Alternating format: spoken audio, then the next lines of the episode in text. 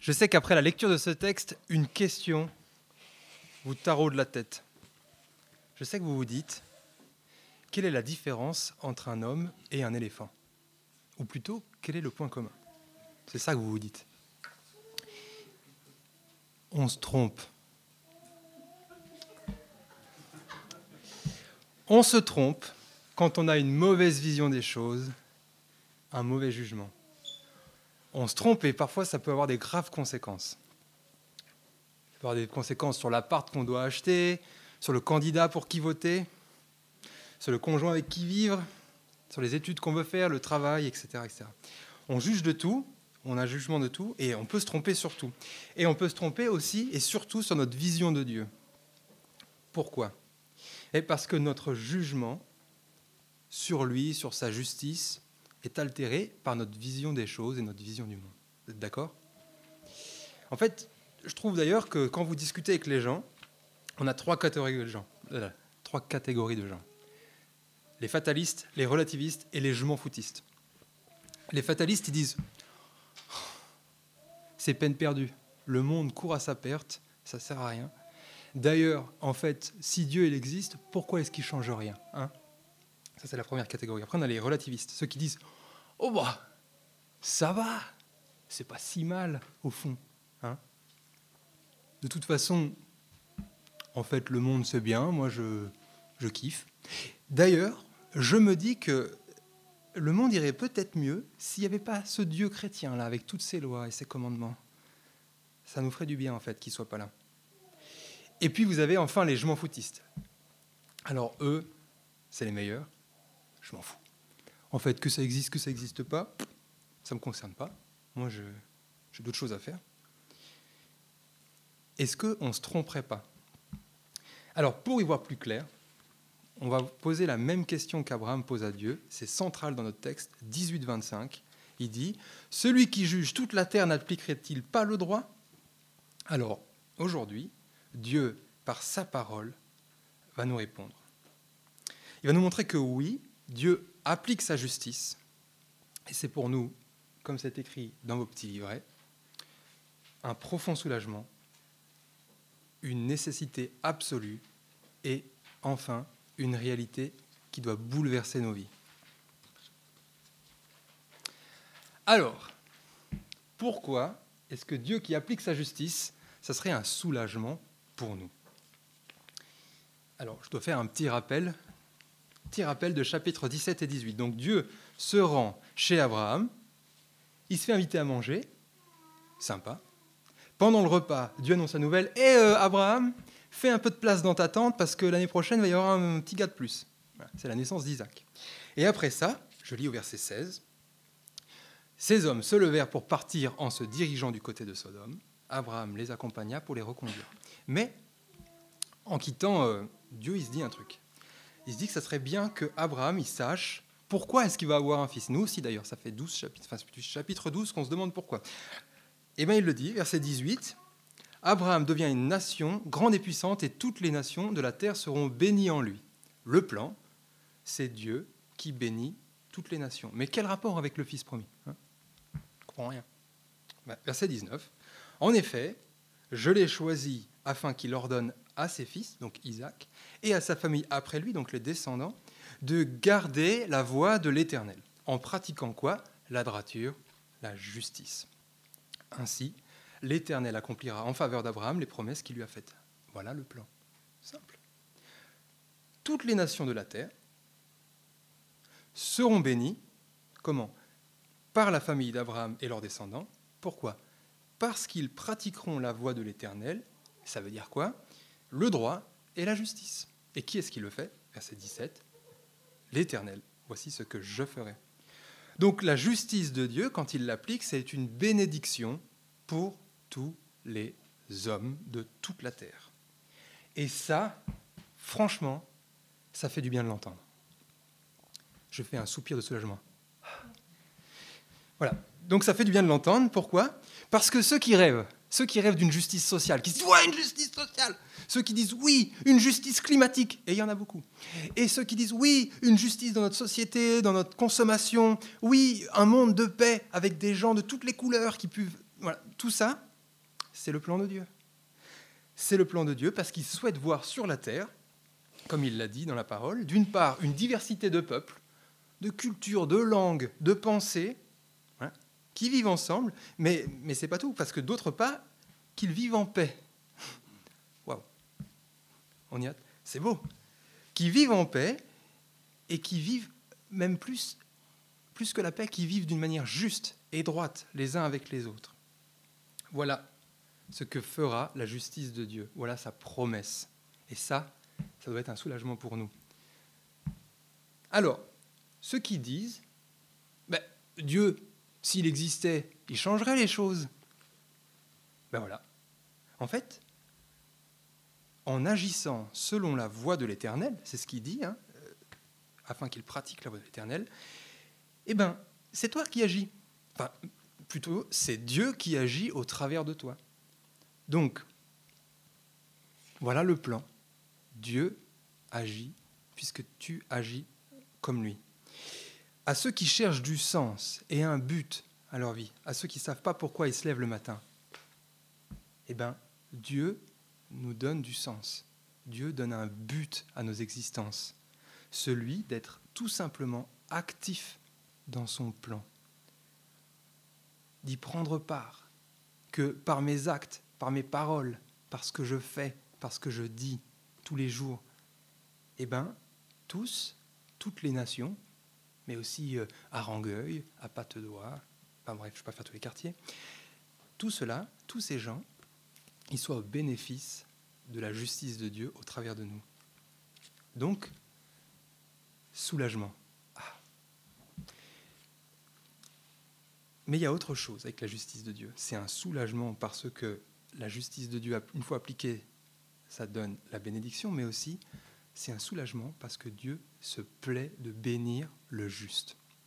Regardez, on voit qu'il y a une terrible malédiction plutôt que la bénédiction. Une malédiction, c'est au verset 20 que ça se passe.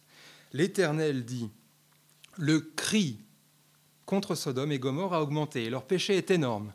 Alors ce cri, hein, ce cri qui monte, que Dieu entend, ça nous rappelle le cri du sang d'Abel, répandu par la main de Cain en Genèse 4. Voilà, le sang du crime d'un frère innocent qui crie de la terre jusqu'à Dieu. Je ne sais pas si vous vous en rappelez. Et si nous, on l'entend pas, ce cri, Dieu lui l'entend. D'ailleurs, il part à Sodome et à Gomorre pour vérifier. Regardez verset 21. C'est pourquoi je vais descendre et je verrai s'ils ont agi entièrement d'après le bruit venu jusqu'à moi. Si ce n'est pas le cas, je le saurai. Par contre, si c'est le cas, croyez-moi que ça va barder. Parce que Dieu est un Dieu de justice. Et Abraham, lui, le sait bien. Il le sait bien que si Dieu commence à aller enquêter sur les agissements de Sodome et Gomorre, son cousin Lot, par exemple, qui habite là-bas, il va avoir de sérieux problèmes. Alors, Abraham, le juste, il appelle à la justice de Dieu. Il dit, verset 25, c'était notre verset central, Faire mourir le juste avec le méchant, si bien que le sort du juste serait identique à celui du méchant, cela ne correspond certainement pas à ta manière d'agir. Celui qui juge toute la terre n'appliquera-t-il pas le droit? Donc il en fait appel à la justice de Dieu, à Dieu lui-même. Et dans une prière touchante des versets 25 à 32, on voit que Abraham demande un truc de dingue. Il demande que toute une ville soit sauvée à cause de la justice de non pas 50, non pas 40, non pas 30, non pas 20, mais seulement 10 justes. C'est dingue. Donc la justice d'un juste serait au bénéfice des injustes. Comment ça marche? Et voilà, voilà qui est notre Dieu. Il préfère faire vivre que détruire. Il préfère bénir le juste en accordant sa demande plutôt que de voir détruire l'injuste. Voilà qui est Dieu. Un Dieu de bonté, un Dieu de grâce, un Dieu qui patiente, un Dieu qui aime accorder la prière du juste. Et ça, c'est un profond soulagement. Ça nous pousse à connaître Dieu, à savoir qu'est-ce que c'est qu'agir selon ses voies. Ça nous pousse à, comme Abraham, mélanger audace de demander l'impossible et humilité de dire pardonne-moi, je ne suis que poussière, mais oserais-je demander encore quelque chose? Profond soulagement parce que Dieu, à cause de son amour pour le juste, lui permet l'impossible. Ça nous pousse à prier, à prier, à prier, à prier davantage pour que les injustes puissent être au bénéfice du juste. Pas de nos actions cette fois, mais de nos prières. Profond soulagement, la justice de Dieu, mais aussi nécessité absolue. Verset 19, chapitre 19, verset 1. Je commence. Les deux anges arrivèrent à Sodome vers le soir. Lot était assis à la porte de la ville. Alors, les enquêteurs commencent leurs investigations. N'imaginez pas des enquêteurs en blouson noir avec des lunettes noires incognito. Hein. Parce que Lot immédiatement les reconnaît. Il dit, je continue verset 1, il dit, quand il se leva pour aller à leur rencontre, il se prosterna le visage contre terre, ce qui montre que du coup il reconnaît que ce sont des anges. Et Lot, qui n'a pas oublié les bonnes manières, hein, insiste pour qu'il passe la nuit chez eux, chez lui. Fin du verset 3, les anges le suivirent et vint chez lui. Il leur prépara un festin, fit cuire du pain sans levain, ils mangèrent. Là, le cri du péché, on l'entend pas. par contre, ce qu'on sent, vous sentez pas une douce odeur de kebab là? Si, si, ça sent le kebab, tu vois, ça sent le pain, pita, le kebab, sauce blanche, tout ça. Bref, ça sent bon. Donc là, il profite, il s'enjaille, mais verset 4, il n'était pas encore couché que les habitants de la ville de Sodome entourèrent la maison. Et là, écoutez bien, depuis les enfants hein, jusqu'aux plus âgés. Et là, toute la population était accourue. Quelque chose se passe. La tension est palpable. Ça grouille de monde autour de Chélotte. Et au milieu de tout le vacarme que doit produire tout ce mouvement de foule, une voix s'élève. Une voix qui glace le sang. Où sont les hommes qui sont entrés chez toi cette nuit? Fais-les sortir vers nous pour que nous couchions avec eux. L'honneur de Lot est en jeu. Jamais il ne permettrait qu'on traite ainsi les envoyés de l'Éternel. Alors, face à la foule, face à la foule immense qui l'entoure, face à cette foule vicieuse et lubrique, Lot tente de les raisonner. Mes frères, mes frères, je vous en prie, ne faites pas le mal. Mais il sait, il sait au fond de lui que rien ne pourrait les arrêter. Ça fait longtemps qu'il habite Sodome et Gomorre. Il sait bien ce qui les motive. Alors, au verset 8, il joue selon leurs règles. J'ai ici deux filles qui sont vierges, je vous les amènerai dehors, et vous leur ferez ce qu'il vous plaira. Seulement, ne faites rien à ces hommes. Et même les pires horreurs ne savent pas satisfaire les désirs cruels de ces hommes lubriques. Pousse-toi. Ah, celui-ci est venu séjourner chez nous en étranger et il veut faire le juge Eh bien, nous te ferons pire qu'à eux. Et ils le poussèrent violemment et ils s'avancèrent pour briser la porte. Ah, Lot, lui qui pensait sauver les anges du péché de Sodome, c'est finalement les anges qui le sauvent. Regardez au verset 10. Les hommes tendirent la main, firent rentrer Lot vers eux dans la maison et fermèrent la porte, puis ils frappèrent d'aveuglement tous ceux qui étaient à l'entrée de la maison, depuis le plus petit jusqu'au plus grand, de sorte qu'ils se fatiguèrent à chercher la porte. Cool. 25 euros pour aller voir Avengers Lisez la Bible, hein. c'est gratuit, il y a de l'action. Les hommes dirent à Lot, qui as-tu encore ici? Gendre, fils, fille et tout ce qui t'appartient à la ville, fais-les sortir de là. Nous allons détruire cet endroit parce que le cri contre ses habitants est devenu grand devant l'Éternel. L'Éternel nous a envoyés pour le détruire. Dieu n'a plus besoin d'enquêter. C'est bon. Le péché est énorme et il crie fort. Et nous, est-ce qu'on l'entend? Et là, je vais devoir éplucher quelques faits divers pour qu'on puisse l'entendre. Toulouse, 2015.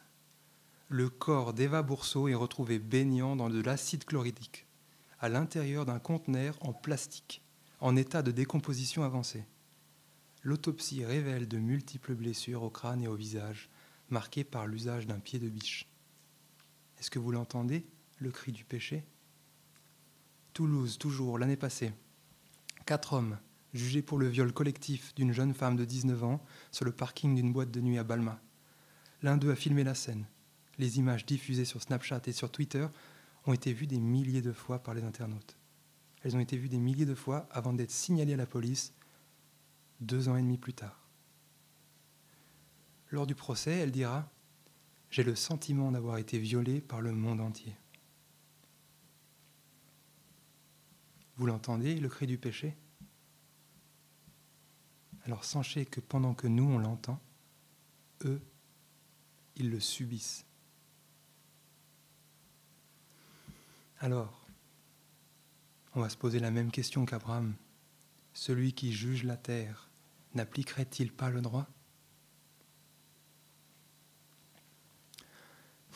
Oui, il le fait, et c'est d'ailleurs une absolue nécessité.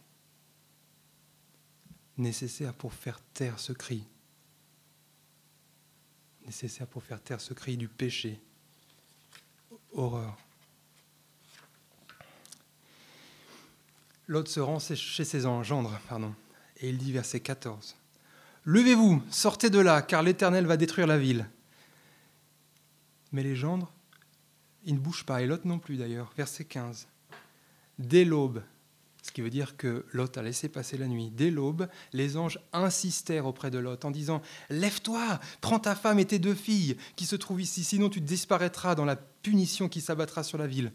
Mais qu'est-ce qu'il fait, Lot? Qu'est-ce qu'il fait? Il a failli se faire violer par toute la population. Il a vu des anges user de leur pouvoir tels les Avengers.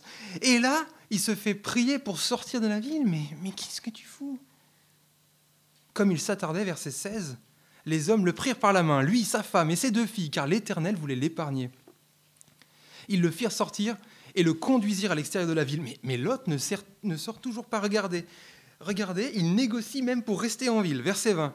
Euh, regarde cette ville elle est assez proche pour que je m'y réfugie. Elle est assez petite. Si seulement je pouvais m'y sauver. N'est-elle pas petite? Punaise, l'autre veut rester en ville. Voilà un homme, je pense, qui regrette sa vie qu'il va perdre. Et la preuve, c'est la suite qui nous le montre. L'Éternel fit pleuvoir, verset 23, du soufre et du feu sur Sodome et Gomorre. Cela venait du ciel de la part de l'Éternel.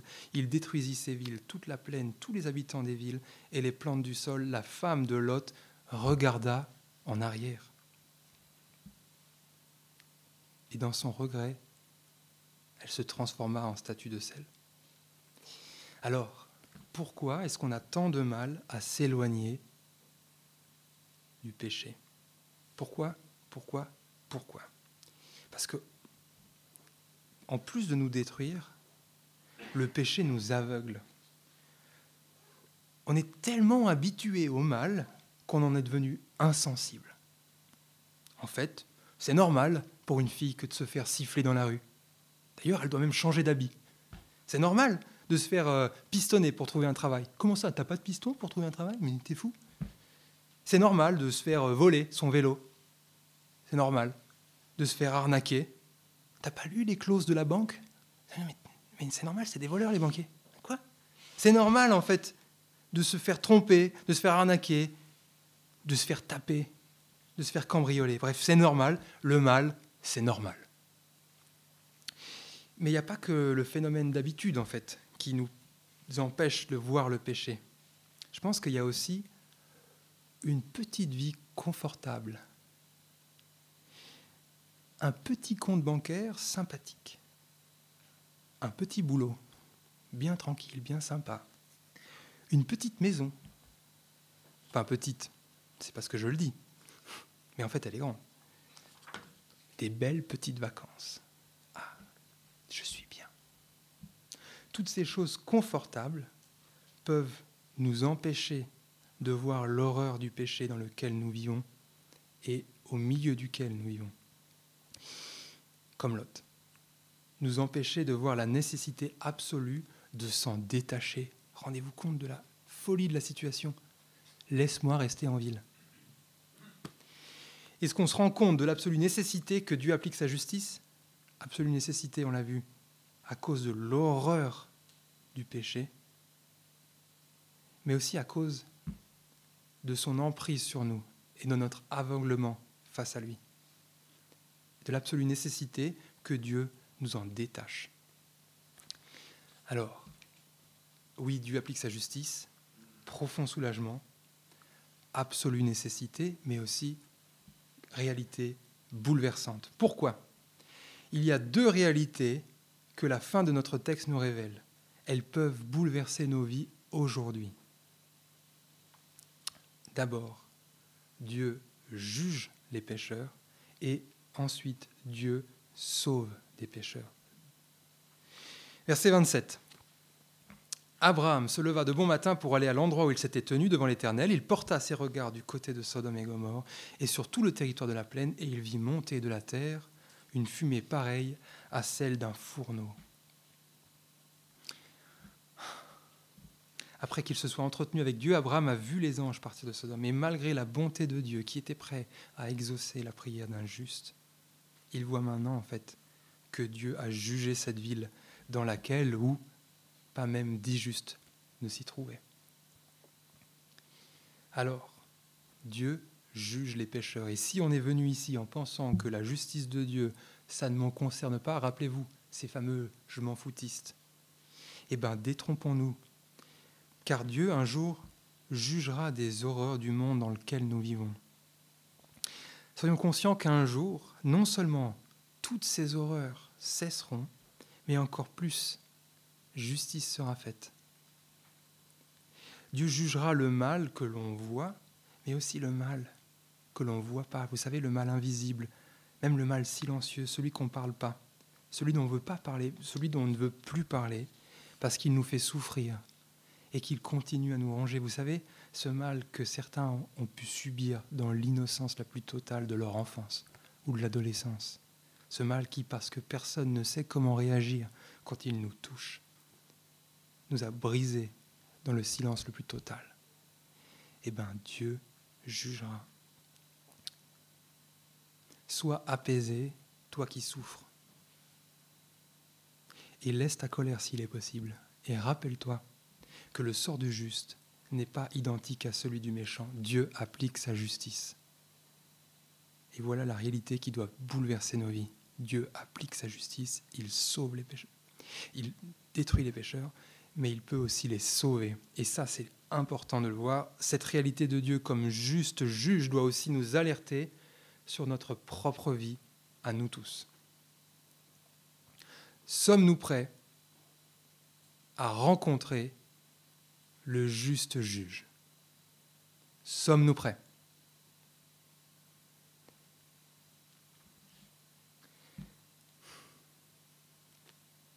Rassurez-vous, Dieu sauve les pécheurs. Je lis la suite de notre texte, chapitre 19, verset 30. Lot quitta Tsoar pour la hauteur et s'installa dans la montagne avec ses deux filles car il avait peur de rester à Tsoar. Il habita dans une grotte avec ses deux filles. Lot a peur, et par crainte, il fuit de l'endroit même où Dieu lui avait demandé de rester.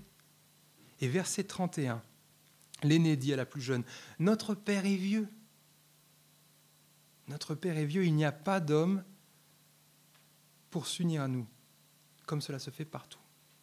Et dans leur désespoir, elles commettent le pire. Verset 32, Viens, mais faisons boire du vin à notre Père, quelle bonne idée, et couchons avec lui, afin de lui donner une descendance.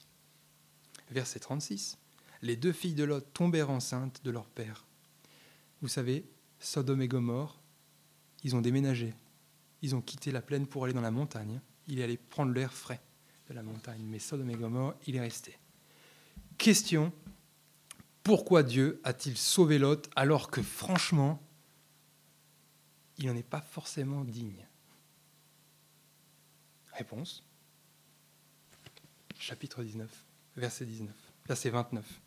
Lorsque Dieu détruisit les villes de la plaine, il se souvint d'Abraham. C'est pourquoi il fit échapper Lot au désastre par lequel il bouleversa les villes où celui-ci s'était installé. Il se souvint d'Abraham. Pourquoi Lot a été sauvé? À cause d'Abraham. C'est à cause de l'alliance qui lie Abraham et tout le reste de sa famille à Dieu que Lot a été sauvé. Rien d'autre. L'injuste, Lot, a été sauvé à cause du juste Abraham. Et cette réalité doit aujourd'hui bouleverser nos vies. Pourquoi? Et parce que Lot, qui semblait le moins pire d'entre les pires, s'est révélé être tout aussi pire que les pires. Ça fait beaucoup de pire. Vous avez compris. En fait, on ne peut pas se dire Ouais, non, mais moi, ça ne me concerne pas. Je suis une bonne personne, moi. Moi, c'est cool. Regarde ce qu'ils font eux. Moi, moi, ça va. On ne peut pas dire ça. L'autre en est l'exemple. Et nous allons tous subir ou faire face au juste jugement de Dieu. Mais Dieu propose de nous pardonner. Comment? Comment? Et là, c'est la réalité qui doit bouleverser notre vie. Comment? Grâce à un homme juste. Pour Lot, on l'a vu, pour Lot, c'est qui? C'est Abraham. Mais pour nous, qui est-ce? Qui est-ce? Le Nouveau Testament, la suite de la Bible, le Nouveau Testament nous dit qu'il y a un seul juste sur la terre et que c'est Jésus-Christ. En fait, plus précisément, il nous dit que celui qui va bénir les nations, c'est le descendant d'Abraham, non pas Isaac, mais Jésus-Christ. Jésus va nous bénir car sa justice, par sa justice, il nous offre le salut. Dans notre texte, Lot, sauvé par la justice d'Abraham, pointe vers un salut plus excellent, plus grand, le salut de toute l'humanité, c'est-à-dire vous et moi, toute l'humanité coupable, sauvée par la justice du seul juste que la terre connaît, Jésus-Christ. Et regardez comment 1 Jean 2.1 en parle. Il dit, mes petits-enfants, ces gens qui nous parlent, mes petits-enfants, je vous écris ces choses afin que vous ne péchiez pas. Et si quelqu'un a péché, nous avons un avocat auprès du Père, Jésus-Christ, le juste. Et ça, ça doit bouleverser nos vies. Est-ce qu'on est prêt aujourd'hui à rencontrer notre Créateur? Oui, si nous avons mis notre confiance en le seul juste, Jésus-Christ. Sodome et Gomorre, personne ne s'attendait à ce que ça, ça soit détruit. Les gendres sont restés. Tout le monde est resté. Et Jésus le dit, ça arrivera la même chose au jour du Seigneur. Et ça peut arriver tout à l'heure en sortant du culte. On ne sait pas alors il faut se réfugier sous la justice de ce seul juste, Jésus-Christ. Celui qui juge toute la terre n'appliquerait-il pas le droit? C'était là notre première question. Oui, Dieu applique sa justice. C'est un profond soulagement. C'est un profond soulagement. Pourquoi? Parce que l'avenir que Dieu prépare pour notre terre fait rêver. Oui, ça fait rêver parce que c'est la justice. C'est la paix, celle qu'on veut tant. Il la promet. Et, plus que ça, c'est que ce monde juste et droit que Dieu nous promet dans l'éternité future, on peut d'ores et déjà commencer à le vivre en appliquant nous-mêmes le droit et la justice que Dieu nous révèle au travers de sa parole. Et on peut le vivre en priant au-delà même de tout ce qui nous paraît possible. Oui, Dieu applique sa justice et c'est une absolue nécessité. Nécessaire parce que on veut que l'horreur du péché s'arrête. On n'en peut plus. Mais nécessaire aussi pour nous rendre la vue quant à notre aveuglement, nous rendre la vue face à notre mauvaise compréhension du péché qui ruine nos vies. Il est nécessaire pour nous de nous en séparer. Et enfin, oui, Dieu applique sa justice et ça peut bouleverser nos vies. Pourquoi? Parce que je dois faire un choix aujourd'hui.